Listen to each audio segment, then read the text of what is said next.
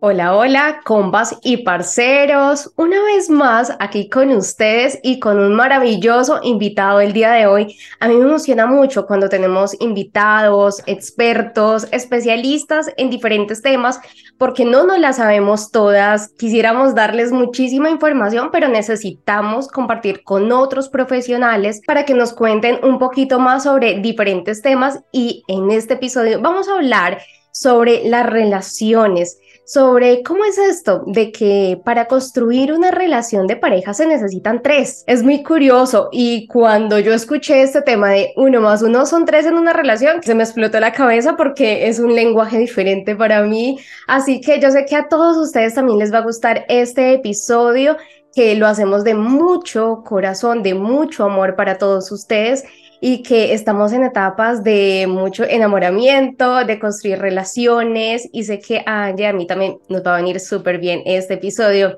Angie, ¿cómo estás? Bienvenida. Hola Rocío, pues bien contenta, siempre, siempre contenta de recibir esta información, de compartirla con nuestros compas y parceros y estoy segura que este tema les va a gustar mucho. Los temas de las relaciones de pareja, pues siempre podemos aprender muchísimo más, aparte de teoría, en la práctica. Yo creo que ahí está la verdadera clave, ¿no? Porque puedes leer libros, escuchar podcasts, ver videos, no sé, mucha, mucha teoría, pero a la hora de llevarlo a la práctica, ahí está el detalle. Así que esperamos que este episodio no nada más les entre por un oído y les salga por el otro, sino que realmente puedan aplicarlo para mejorar su relación de pareja entre compas y parceros. Este es un espacio para jóvenes donde hablaremos de esas cosas que nos pasan y creemos que nadie nos entiende. Yo soy Angie de México y yo Rocío de Colombia. Vivimos en países diferentes, pero casi a nuestros 30 pasamos por situaciones muy similares. Queremos escucharte. Atrévete a contarnos tu historia.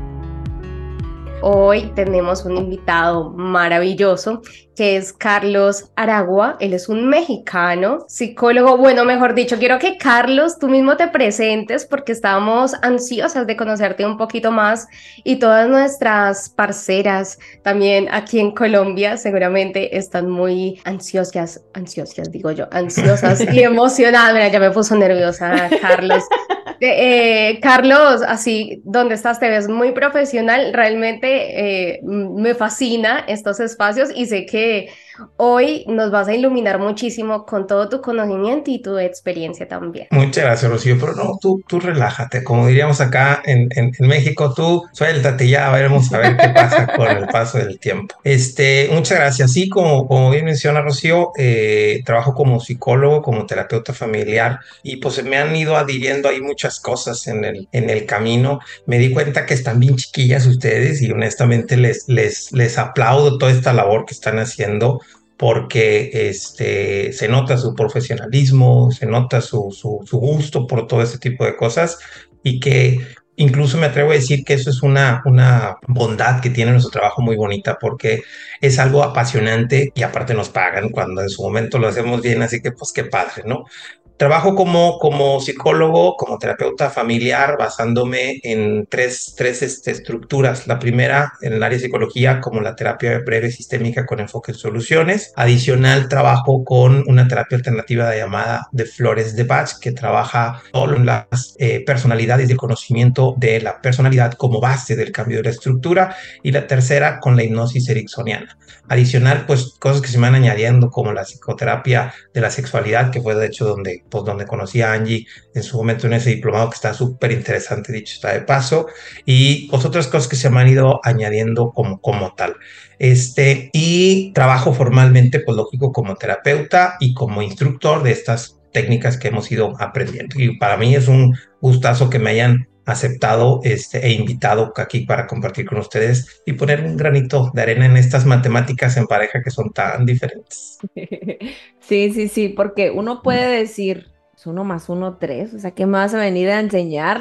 Lo que aprendí en la primaria está mal, todas mis bases están mal, ¿qué onda, no? O quién es el tercero, piensa uno, el tercero en discordia, ¿no? Que, que le tiene que venir a poner chispa a la relación o que nosotros dos no podemos, ¿no? O sea, hay muchas dudas que pueden surgir de eso. Este número tres está resonando mucho en nosotras últimamente porque el episodio anterior hablamos justamente de los tríos en una relación sexual, entonces, mejor dicho, ya venimos programados con esto de cuál es el tercero, a quién toca de, de qué estamos hablando, Carlos. Pues mira, en, en, pareja siempre se ha dicho, no estás tú y estoy yo. El asunto está de que también está el nosotros.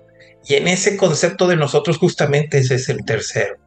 En una pareja siempre es muy importante comprender que ese tercer ente llamado pareja o llamado nosotros es el que tiende a tener el control de las cosas. El asunto está que hay muchas parejas que a veces se concentran tanto en ese tercer ente llamado nosotros, olvidan del uno individual. ¿sí? Por eso uno más uno es tres, porque en el caso lógico de mi esposa, pues están los intereses de mi esposa, están los intereses míos y están los intereses nuestros.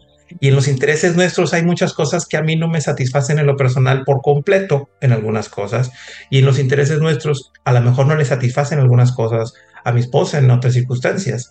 Y al último, sale que aquí es donde vienen los grandes errores desde mi punto de vista en las parejas, es de que quien toma las decisiones no es ni el uno ni el otro, sino el nosotros. El nosotros es el que tiene que tomar todas las decisiones y se va construyendo. Lógico, al iniciar un, tema de pareja, no existe ese nosotros, se empieza a construir con el paso del tiempo. Por eso en pareja siempre uno más uno es tres. Les ha tocado, por ejemplo, ustedes una pareja que a lo mejor uno de los dos es muy dominante y ojo, puede ser una muy buena persona, ¿eh? que tenga buenos valores, que tenga buenas formas y demás, pero pues se concentre solo en el uno y en nosotros y el otro uno no se satisface. Tarde o temprano esa pareja termina perdiendo. Igual del otro lado. Entonces es muy importante que los tres tengan satisfactores todos los días. Sí, justamente en eso pensaba Carlos, porque precisamente es cuando el enamoramiento termina, que inicia la vida en pareja. Entonces tú hablas mucho de construir esta relación eh, de pareja, pero donde somos dos individuos formando un trío como tal. Pero en este sentido, ¿cuándo es que realmente uno empieza a construir esa relación de pareja? Porque muchos dicen, no, cuando me voy a convivir en pareja, cuando me caso, en, el momento en que, no sé, tenemos una relación sexual, por ejemplo. ¿Cómo nos puedes explicar en este sentido? Ahí yo, yo siempre lo planteo de una forma muy directa, ¿sale? La pareja se va a empezar a construir cuando se metan problemas, porque en el enamoramiento, uy, pues todo está bien padre, ¿sí? Este, voy, voy a echar en, en, el plato a mi señora esposa, ya que cuando escucha esto, a ver si no me regaña peor, sale, pero este, hay, hay, un, hay un, un, este, postre que a mí me gusta mucho, que es el, el, el pie de mango, sale con leche así, muy, muy sencillito, pero me gusta mucho, ¿sale? Y mi esposa me hacía muchos de novios. Ya no ha vuelto a hacer, ¿sí me explico? Entonces, ¿qué pasa? En el enamoramiento todo está perfecto. ¿Sí? Por ahí incluso, de hecho, creo que vi un, uno de los capítulos anteriores, Rocío, donde tú decías que recomendabas que primero se fueran a vivir juntos, experimentaran un poquito esa vida con la intención de ver qué aplica y qué todo el rollo. Eh, esos son temas, la verdad, muy complicados por cuestiones religiosas, culturales y demás, ¿no? Pero el conocerse en los problemas es la única forma en realidad donde se va a empezar a construir ese uno más uno es tres porque en el enamoramiento todo está muy bien. Cuando en su momento yo quiero que mi esposo, bueno, que mi novia o que aquella chica me diga que sí, pues voy a decirle que sí a todo, aunque la mitad sea que no. Y a lo mejor voy a estar dejando de hacer cosas que eh, a esa chica que me gusta o a ese chico que me gusta quiere estar conmigo, entonces yo voy a aceptar muchas cosas. Pero ya casados, ya cuando en su momento vienen los conflictos, ya no acepto tanto. Entonces en el enamoramiento todo es bien bonito, todo es muy padre y todo funciona bien, ¿sale? Y hay un, hay un factor de debilidad que se da en ese, en ese proceso del enamoramiento, es que yo cedo mis gustos con tal de adquirir una relación. El cedo yo mis necesidades, ¿sale? Me sacrifico, por decirlo, o hago cosas que a lo mejor no quiero con tal de darle gusto. Y entonces, si a Rocío le gustan los perritos que ahorita andaban ahí paseándose y, y a mí no, sale, pero yo quiero estar con Rocío, me gusta y tengo intenciones, entonces pues voy a aceptar un perrito. Cuando en realidad ya cuando firmamos toda la cosa, veis, ¿sabes que Esa cosa quítamelo de aquí y empiezan los conflictos. Entonces, el enamoramiento es un periodo de, de, de la vida de pareja muy bonito, pero al mismo tiempo muy peligroso, porque si se casan solo enamorados y no viviendo en el amor, que son dos cosas completamente diferentes, se ponen en un riesgo muy feo. Y lógico, pues los conflictos de divorcio pues están ahí a la orden del día. Claro, claro. Y también esto, por ejemplo, eh, comparando, ¿no? Al noviazgo con una relación ya más formal, convivencia, unión libre, matrimonio, lo que sea. Pues a veces estamos todo el tiempo con nuestra pareja y pensamos que así va a ser siempre. Que él va a estar o ella va a estar siempre conmigo, que vamos a hacer todo juntos, que vamos a estar así como mueganitos pegados siempre para todos lados. Si yo me quiero quedar en casa, tú te quedas conmigo. Si yo quiero salir a comer, vamos los dos. Si quiero ir a bailar, vamos los dos. Y se nos olvida que también, aparte de ser seres individuales, pues somos seres sociales, ¿no? Tenemos familia, tenemos amigos, tenemos compañeros de trabajo, los tenemos y podemos incluso agregar a gente nueva a esos círculos sociales que hay muchas parejas, Carlos, que está prohibidísimo, ¿no? O sea, si tú me presentas a Lupita y a Juanita, que son tus amigas, solo ellas son tus amigas. Si me presentas a Sofía, ¿quién es Sofía? ¿Por qué Sofía? Ella no es tu amiga. O sea, ¿cómo poder compensar y nivelar entonces nuestra, ese tercero que es nuestra, nuestra relación de pareja, este uno que soy yo y también pues el ser social que soy? Claro, hay, hay una palabra que desde mi punto de vista se ha desvirtuado muy feo, que es la palabra egoísmo. ¿sí? El egoísmo que, lógico, eh, en cuestiones etimológicas se relaciona solo con el ego, y el ego, pues una construcción de cierta individualidad y cosas por el estilo. Pero la verdad es que el egoísmo es, es una base de salud, es indispensable que lo vivamos, ¿sale? Definitivamente el egoísmo es muy diferente que la egolatría.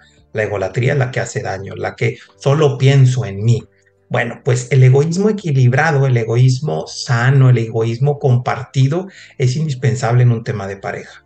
¿Qué implica ese egoísmo? Pues el que yo vea siempre por mí, esto es muy importante. Acá en México tenemos un refrán que dice primero mis dientes, después mis parientes. ¿Sale? Y eso es la base de la felicidad. O sea, ¿por qué tendría yo que ceder a todo para que seas feliz? O sea, ¿tengo que ser triste entonces o tengo que estar enojado para que seas feliz? No funciona, ¿sí?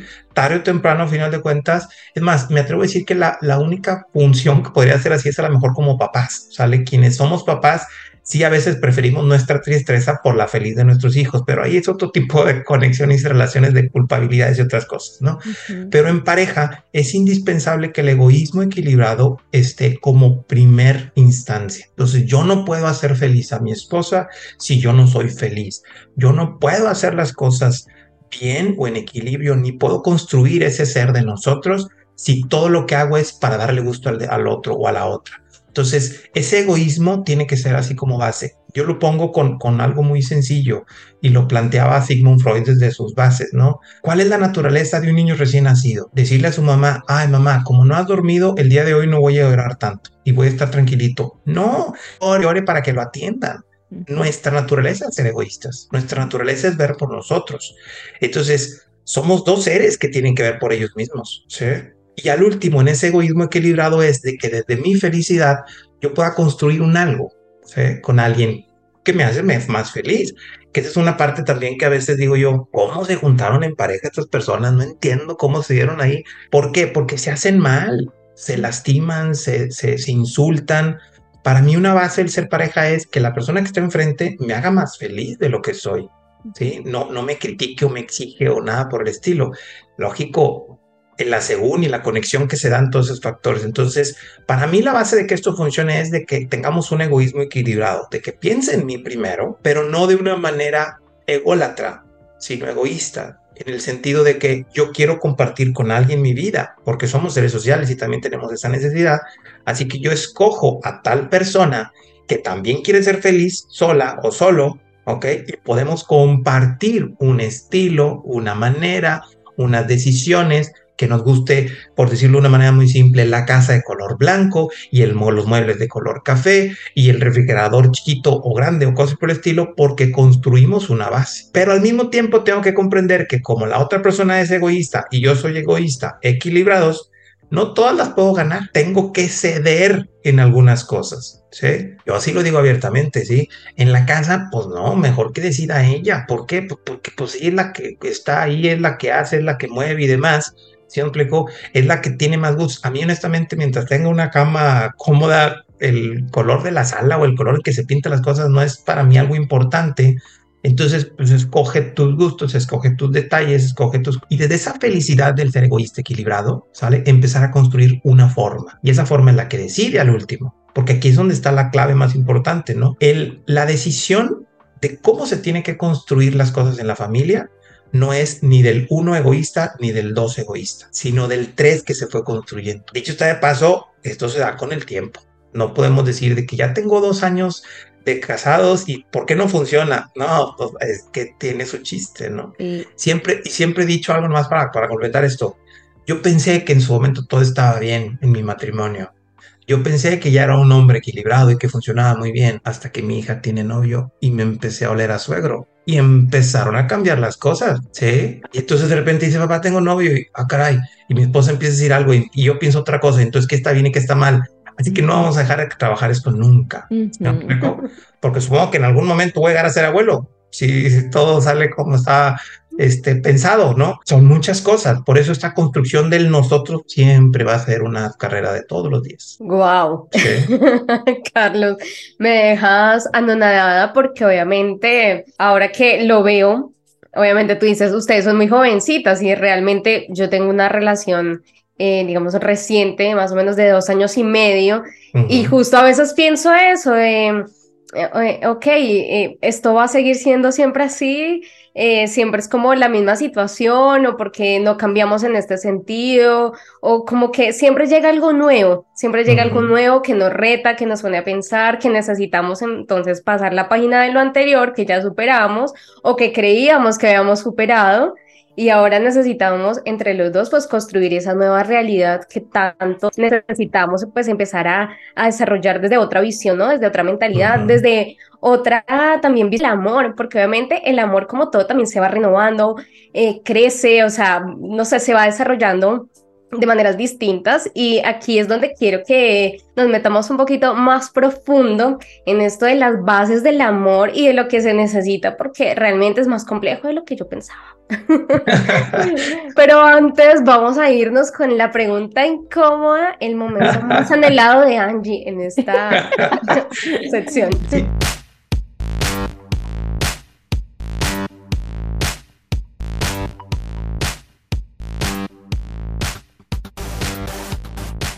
se nota que lo disfruta, dicho está de paso, ¿eh? Sí, a mí me gusta meterme ahí directo y sacar todo desde el fondo de tu corazoncito, pero sin ser imprudente.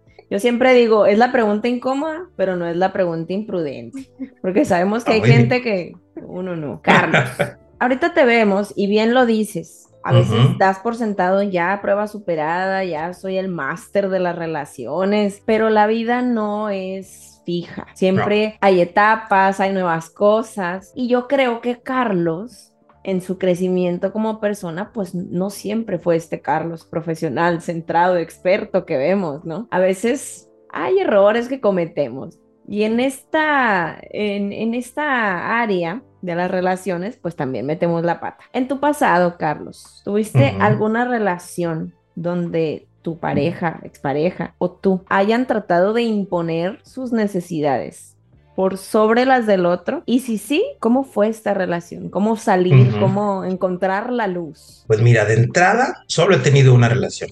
Ok. Sí. O sea, mi actual y por toda la vida esposa este, ha sido mi única novia incluso. Porque eh, tuve ahí unos estudios, estuve, me, metí a estudiar en el seminario de Monterrey para ser sacerdote, entonces no era así como que tenía tantas opciones de buscar relaciones. Pero voy a ampliar un poco por, porque creo que sí vale la pena en ese sentido. Si caía yo mucho en ese tipo de condiciones, a lo mejor no en una relación de pareja, pero a final de cuentas era una forma de relación. En mis cuestiones de decisiones sobre de lo que yo trabajaba y de lo que yo hacía. Por ejemplo, y lo, digo así abiertamente, la psicología no es mi primer estudio, no es mi primer labor. ¿sí? Yo empecé a estudiar psicología apenas hace 10 años. 11 años más o menos. Y la forma en que yo me relacionaba en aquel entonces con mi esposa nunca ha sido realmente una relación mala, pero sí tendía yo a eh, o sea, yo estudié primero contabilidad y empecé a trabajar en bancos y cuestiones financieras y cosas por el estilo. Y la forma de decisiones en aquel entonces que yo tomaba era de, no es pregunta, esto se va a hacer así, tampoco de una forma agresiva, porque bendito yo siempre he sido ecuánime y tranquilo y cosas así por el estilo, pero no le daba mucha oportunidad de opinión. Eso me hizo un conflicto de alguna otra manera en que ella pues estaba cada vez más eh, retraída, mm, a lo mejor no tan, no tan expresiva ni, ni cariñosa conmigo, sin, sin ser este, una relación que se estaba quebrando, ni mucho menos, pero no teníamos lo que tenía. Entonces, una cosa iba a otra, problemas aquí, problemas acá, problemas por todos lados, me terminé enfermando, pero muy mal en aquel entonces, estoy hablando del año del 2009. Este, y eh, buscar una forma de aliviar y, y ayudarme fue que comprendí que esta carrera que estoy teniendo funciona. Y una cosa llevó a la otra y me puse a estudiar y cambié y demás. Entonces, la forma en que yo creo que terminé a pues no a punto de reventar la relación, pero sí conflictuarla es justamente tomando yo solo las decisiones o tomando ese uno más uno es dos del que estoy hablando, ¿no? Este era más no una forma de la relación de pareja, sino la relación de las decisiones de las finanzas y cómo manejar nuestra economía y cosas así por el estilo. Pero el último, pues sí estaba muy friccionado.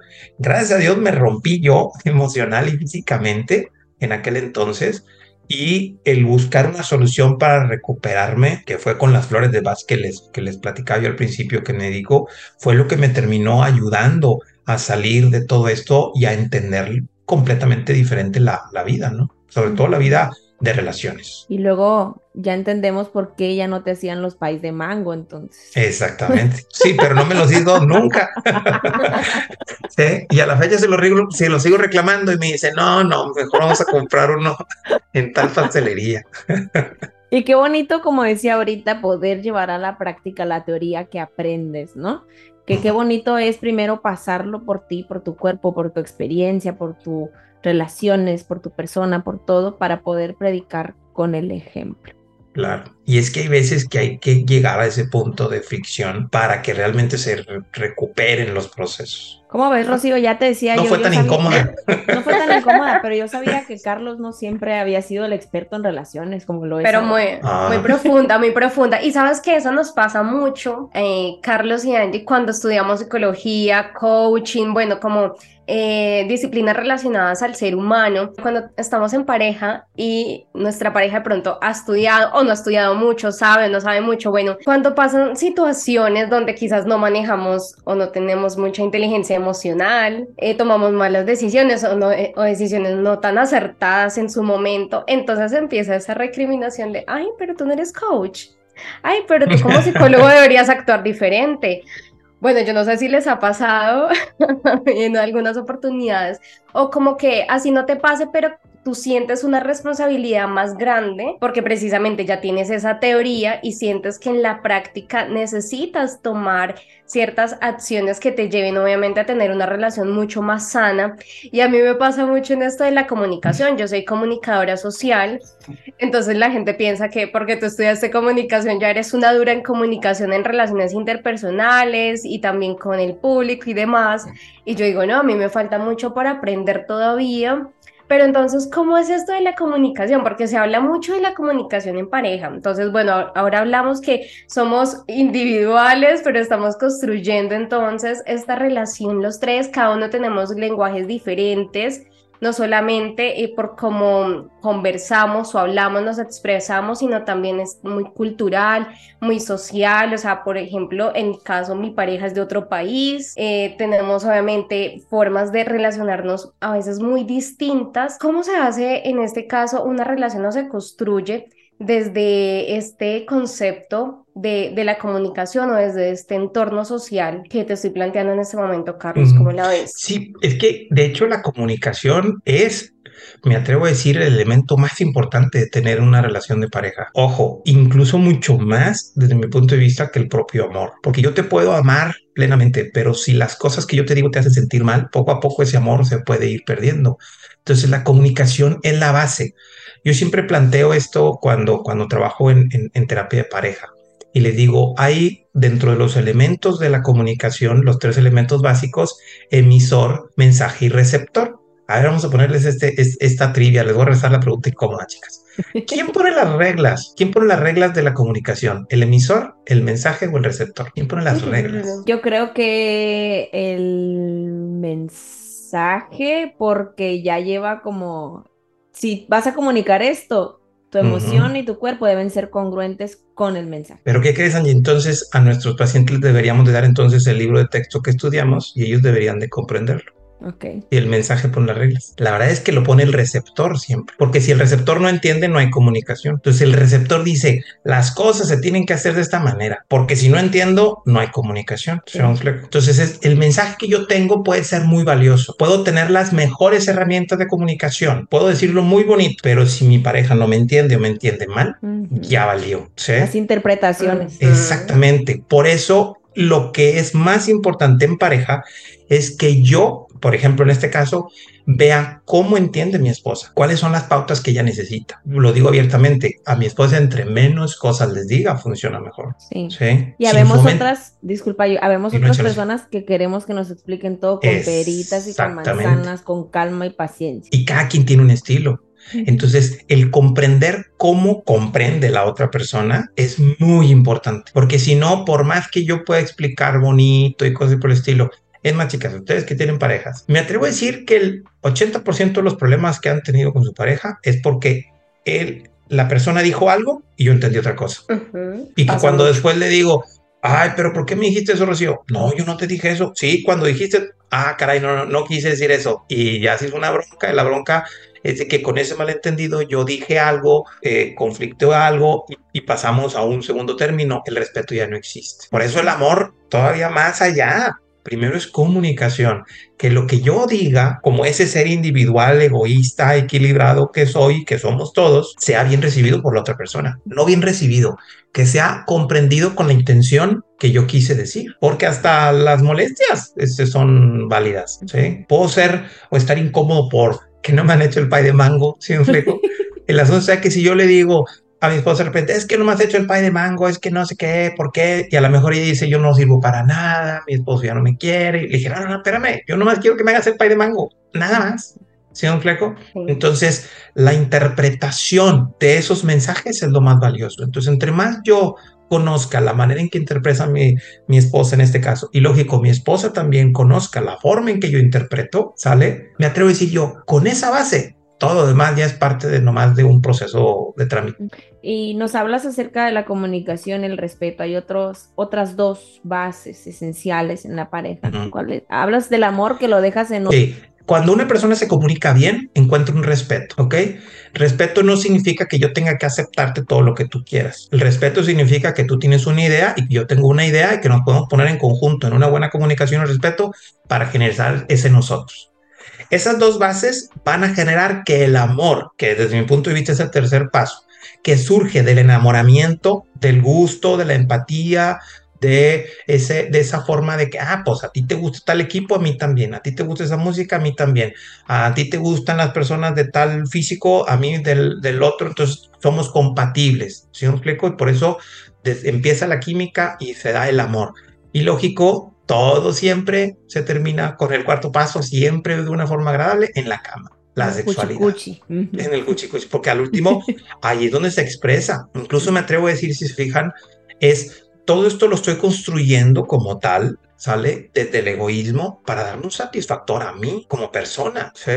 Y que mi satisfactor y tu satisfactor a niveles sociales, afectivos, de respeto, de, trascendencia como persona, de sentirme amado, cuidado, respetado, todo esto el rollo, lo tenemos en un, una expresión de amor plena en un acto sexual en el cual de alguna otra forma yo tenga satisfactores físicos, ella tenga satisfactores físicos, ¿quién se puede pelear contra eso? O sea, realmente es un plan que de alguna otra forma culmina con la cereza del pastel, ¿no? Que es la cama. El postre, tan mencionado en este episodio. Nos, nos gusta esa partecita, Angie, a mí, porque es algo que llevamos y que nos hace estar realmente en una relación también, o sea, que nos mueve, porque es como esa, eh, eh, yo digo de alguna manera, esa motivación también, como eso rico, ese placer, esas ganas de estar con mi pareja todo el tiempo. Es cierto esto de en la cama se resuelven los problemas, Carlos, ¿tú qué piensas de eso? ¿Qué tan cierto puede ser? A mí, bueno, en la experiencia no funciona. Definitivamente, y tengo que reconocer que cuando hay un conflicto, el ir a la cama es algo muy agradable. ¿Por qué? Porque nos hacemos egoístas plenos, ¿sale? Lo único que me interesa es tener satisfactores yo y desahogarme yo y tranquilizarme yo. Y cuando ella hace lo mismo, pues lógico, funciona de maravilla, ¿ok? El asunto está de que eso no lo resuelve, solamente nos relaja y nos o sea, no está mal porque es muy agradable, honestamente, pero no nos resuelve el conflicto. ¿sí? A lo mejor pudiera ser utilizado desde mi punto de vista como un factor de, de relax y demás, pero otra vez tenemos que llegar a lo mismo, comunicación y respeto, amor y otra vez. ¿Sí me explico? No es que esté, desde mi punto de vista, no es que esté mal que se utilice este, este eh, ay, en inglés se le llama make-up sex, nomás que no, no sé cómo es en, español, el, pues, las relaciones de conflicto, no sé cómo llamarlo, este, en donde nos vamos a, a recuperar y a dañar y demás.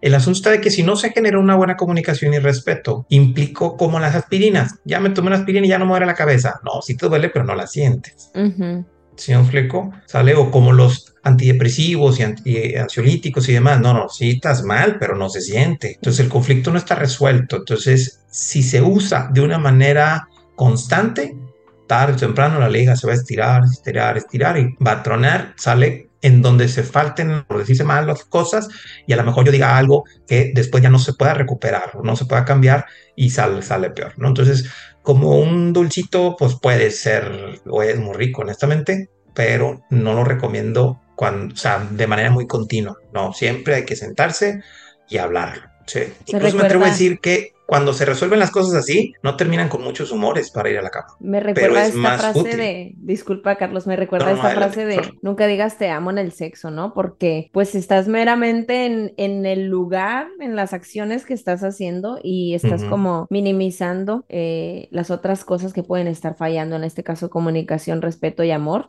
Habemos personas que el sexo de reconciliación no nos, no nos funciona, no, ni siquiera, hablo por mí, por ejemplo, ni siquiera hay como un deseo, porque pues estos otros tres pasos anteriores no están siendo satisfechos, no puedo llegar al paso final. Y Carlos, ya nos dejaste claro el uno más uno son tres y que las dos individualidades, perdón, construyen este tercero. ¿Cómo está este rollo de que el que decide en la pareja es el tercero? Mira, esto es esencial, sobre todo porque cuando las decisiones, y no, no me refiero que, que, que, el, que, el, que el uno individual no termine decidiendo, ¿ok?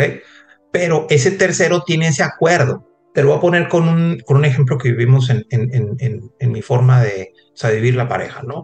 A mí me gusta mucho el, el, fútbol, ¿sí? Entonces, pues tengo el famoso, eh, acá le llamamos el abono, que compras donde compras todos los partidos de todo, de todo el año, cosas así por el estilo, ¿ok? Pero es un dineral, ¿sale? O sea, es una inversión que al final de cuentas para lo que es y cosas por el estilo, dice mi esposa, ¿por qué no mejor no lo usamos para mejorar esto o, o esto? Entonces, ella sabe que es un absurdo, no es un absurdo, pero son gustos que de alguna forma pueden ser muy caros y que para lo que a veces algo hasta peor de enojado cuando pierden o cosas así por el estilo.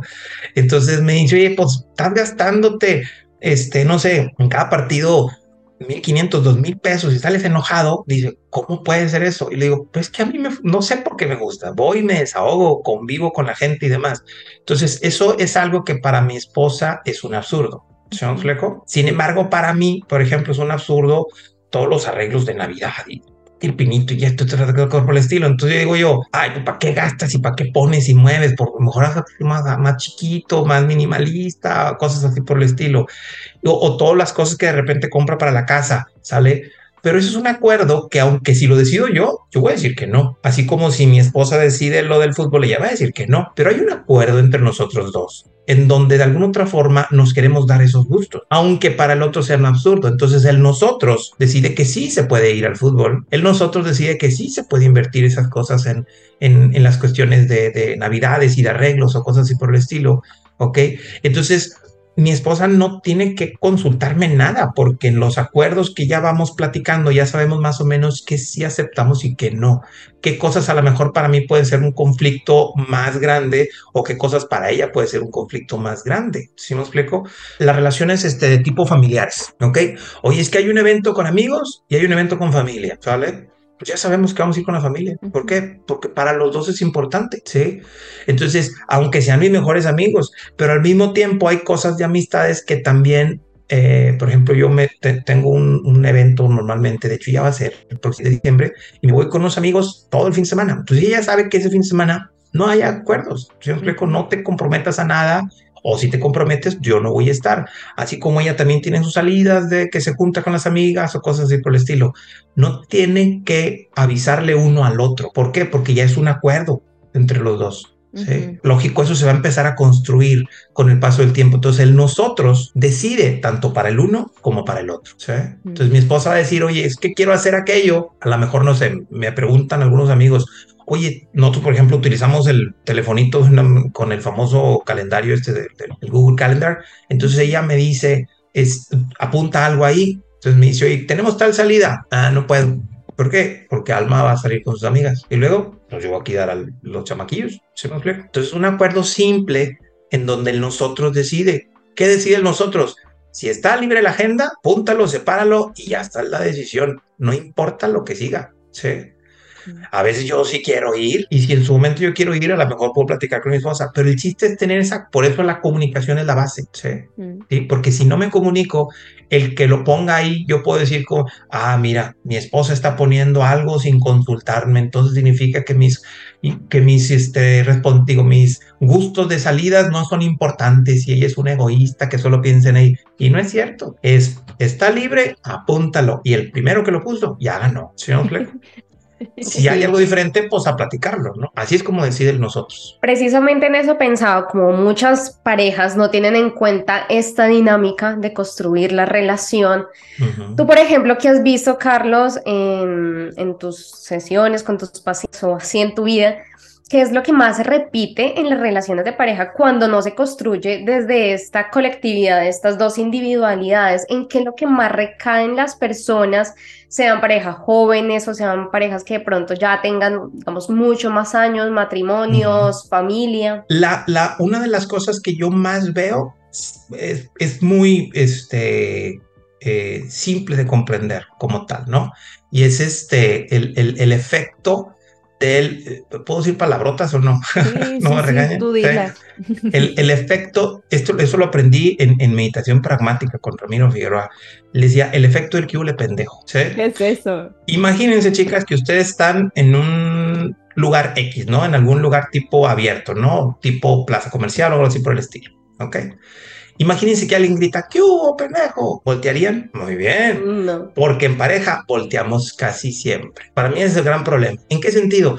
Yo vengo enojado, llego a mi casa porque el tráfico estuvo muy feo, porque me fue mal en el trabajo, porque lo que sea. Entonces llega y mi esposa me dice, oye, vamos a... No, no, ahorita no. Es algo exageradamente común, ¿sí? Entonces yo grito, ¿qué hubo, pendejo? Y mi esposa dice, oh, ¿ahora qué hice? ¿Qué pasó?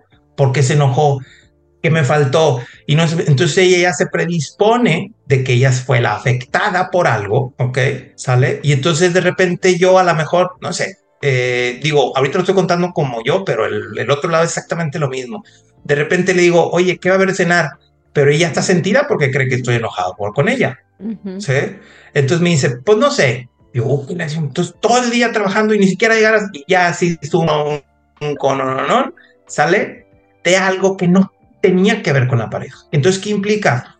El conflicto, por eso la comunicación y el respeto, aunque se escuche medio raro, es son más importantes que el amor. ¿ok? Porque en ese concepto es yo me acerco, digo algo y el otro se siente ofendido y el otro pesca ese conflicto. Y pescar el conflicto de un lado y del otro, estamos hablando de que esto es este, como se dice, es, una cuestión activa, ¿sale? Es, es, recíproco por todos lados, ¿no? Ella, mi esposa tiene un mal día, cosas por el estilo, yo esperaba que hiciera algo, entonces como espero algo tan grandote y no lo hace, pienso que entonces ah, ¿qué hice yo? A lo mejor se enojó, me faltó traerle y empiezo a checar el calendario. No, no es aniversario de nada todavía. Algo me pasó y empiezan los conflictos. Entonces, para mí, con lo que explico del, efecto del que le pendejo, es el pescarme las cosas de mi pareja como si fueran para ofenderme. Sí, que no es personal. Ahí se destruye todo. Porque como yo entendí otra cosa, el respeto ya no se da. Entonces yo ya estoy juzgándote que estás equivocado o equivocada entonces yo ya estoy en contra tuya de alguna manera. Aunque sea en omisión, aunque sea en silencio, aunque sea en un trato así muy sencillito, pero es no. Ya no me gustó porque yo esperaba que cuando llegara del trabajo me entendiera de esta manera o me recibiera de esta manera o me dijeras estas cosas. Entonces, como no me dijiste, significa que hay algo malo. Y empieza el relajo no hay comunicación, se falta el respeto, el amor ya ni siquiera está en juicio, no se puede amar a alguien que me ofende. Y el sexo ni se contempla. Claro, no, pues ya ni siquiera entra en el juego, exactamente. Entonces, si yo pongo así como que el más importante es el que mis problemas sean para ti. O por ti. Por ti, sí, un fleco. Para mí ese es donde se quiebra toda la relación de la, pareja. Denso, denso, la verdad que sí. Porque, por ejemplo, en estos casos donde, donde tú decías, la pareja llega, no, llega enojada y todo el cuento. ¿Qué tan complicado es decirle a la pareja cuando llegas, amor, no sé, una mujer, amor, no me hables ahorita, no quiero, tuve un mal día, em, no sé, déjame la cena o no tengo hambre, luego hablamos. Sí, también se nos dificulta tanto expresar nuestras emociones, entonces, ¿qué pasa? Nosotras, y yo hablo como mujer, que somos muy emocionales, entonces si tú me respondes de manera que es fea para mí, que no me gusta o que no tiene nada que ver conmigo, pero ya traes tus problemas y tus cosas, entonces obviamente de alguna manera lo voy a sentir personal porque no sé qué te pasa. Entonces a veces creemos que nuestra pareja es adivina y como nos conoce tanto, entonces está dentro de nosotros y de nuestra mente y sabe todo lo que nos pasa y, ay, si estoy molesta, pues tú deberías saber que yo estoy molesta porque así me pongo cuando estoy molesta. Entonces, como la otra persona es como, ¿qué? Por eso hay el famoso dicho que dice, y, y bueno, aquí eh, muchos dirán o cuestionarán, pero el que a la mujer no hay que entenderla, sino hay que amarlas. y ya. Sí, en ese sentido, completamente. Ahora, es muy importante, mi, mamá utilizaba una frase este, cuando, cuando éramos chiquillos y ella estaba enojada. Y decía, no, estoy como agua para chocolate, decía ella. Caliente. Entonces ando bien caliente, cualquier cosa que se acerque la voy a quemar. ¿Ok? Entonces nosotros ya nomás de, ahora sale a la orilla y lo más pegadito a la pared para que no nos salpique tanto, ¿no? Este, sí es importante que se tengan llamadas de paz. ¿sí? Eh, las, he puesto yo así en alguna vez en alguna terapia. Le digo, y tienes que entender que una circunstancia de comunicación no se puede hacer en cualquier momento, ¿ok? Porque como bien dices tú, Rocío, las mujeres a veces con un vínculo emocional este, generan mucha impulsividad los hombres con un conflicto de control generan mucha impulsividad. Y esto no les he dicho de paso, creo que ya se han ido, porque a veces ya hay cada vez más hombres más emocionales y mujeres a veces más de tipo, más, mujeres más masculinas y hombres más femeninos, sin entrar en rol de género, sino de conductas y demás. Este, entonces a veces hay hombres más chillones ahora que, que, las mujeres, ¿no? Este, y, y, esas circunstancias tienen que encontrar llamadas de paz ¿Qué implica una llamada de paz? Como lo decía mi mamá, estamos como para chocolate. Pero ojo, es muy importante que cuando esa llamada de paz exista, se tenga un plan de acción. ¿Qué implica? Cuando yo le, digo a mi esposa, oye, ahorita no puedo, ¿qué implica? Ese día en la noche vamos a platicar de eso, ¿sí, un fleco? No implica, no, no me estés fregando ahorita y a ver qué va pasando. No, no, no, no. Se tiene que platicar porque si no se platica, no se resuelve nada y al último es un conflicto. Entonces, si tienen una llamada de paz, si tienen una, una llamada de tranquilidad, entonces como hago para chocolate, como decía mi mamá, eso va a ser útil siempre y cuando vayan y se, echen un baño, o a lo mejor cada quien se encierre en un lugar a, pues, a meditar o a relajarse. A mí, por ejemplo, me gusta mucho la, la música y tengo ahí mi cuartito de, de ruido. Entonces, pues voy, me pongo a tocar la batería o la guitarra y después de 10 minutos de eso, uy, funcionó de maravilla. ¿Sí, un fleco? Entonces es esa llamada de paz siempre y cuando tengan un segundo paso de acción de tenemos que sentarnos a platicar. A lo mejor no tenía nada que ver con mi esposo, o le traigo unas broncas porque lo que sea. Entonces ya me tranquilicé y puedo expresar, es que fíjate que tuve un mal día en esto y en esto y en esto y en esto. Mi esposa ya sabe, por ejemplo, que cuando le platico eso, no quiero su opinión, quiero que me escuche y me dé un abrazo. Nada más, ¿sí, don Fleco? Lógico, yo sé que mi esposa cuando viene conmigo, ella sí quiere mi opinión, ¿sí, don Fleco? Porque yo tiendo a ser muy individualista y cuando mi esposa me da su opinión, pocas veces la tomo en cuenta. ¿Por qué? Pues porque mi, forma de pensar es así. Si no explico, algunas veces estoy bien mal, algunas veces estoy muy bien.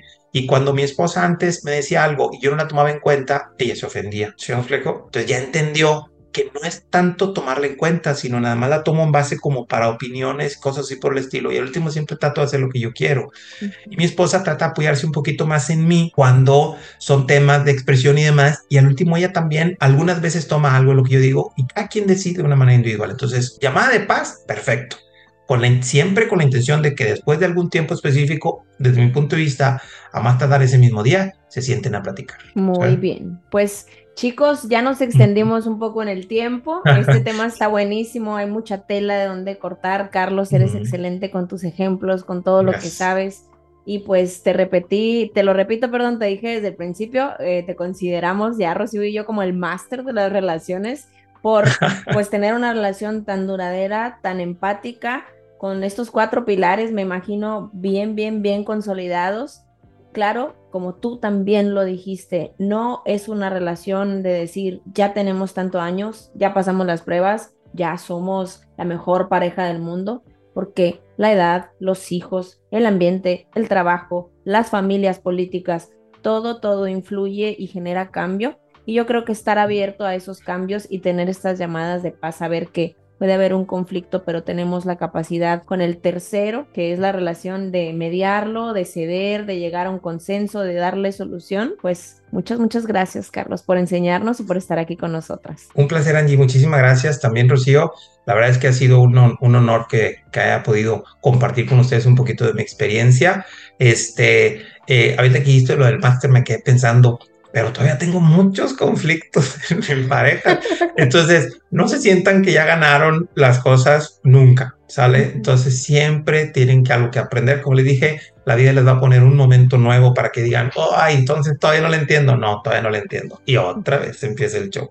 Pero esa es la forma, desde mi punto de vista, de vivir en pareja en paz. Y yo creo que también lo lindo de estar en pareja o compartir tu vida con otra persona es que cada día conoces algo nuevo de esa persona, porque esa persona también evoluciona, piensa diferente crece de manera personal, profesional, entonces ahí es donde se da esa construcción tan bonita de los dos y que sin duda es un proceso de no acabar, realmente yo veo la relación de mis papás que llevan muchísimo más de 35 años, creo ya, juntos, desde muy jovencitos, y digo, todavía se relacionan, se comunican, se respetan de una manera distinta a la que no lo hacían hace 10 años, 5 años, por ejemplo.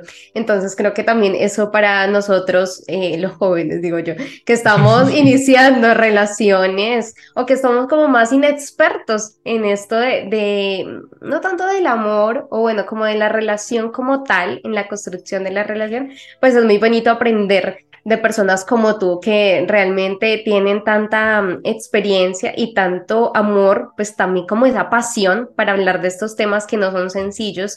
Y tu corazón para contarnos un poquito de tu intimidad en tu pareja, que a veces no es fácil y que esperemos que tu esposa no se enoje si nos llega a escuchar. y que te haga el Se va a reír con nosotros. Ah, por favor. Ahí les paso los reclamos en caso de... Y la receta del pay también, por favor. Así que gracias, Carlos. Gracias. Igual, si ella quiere participar en el siguiente, con mucho gusto para que se desahogue. La voy a invitar.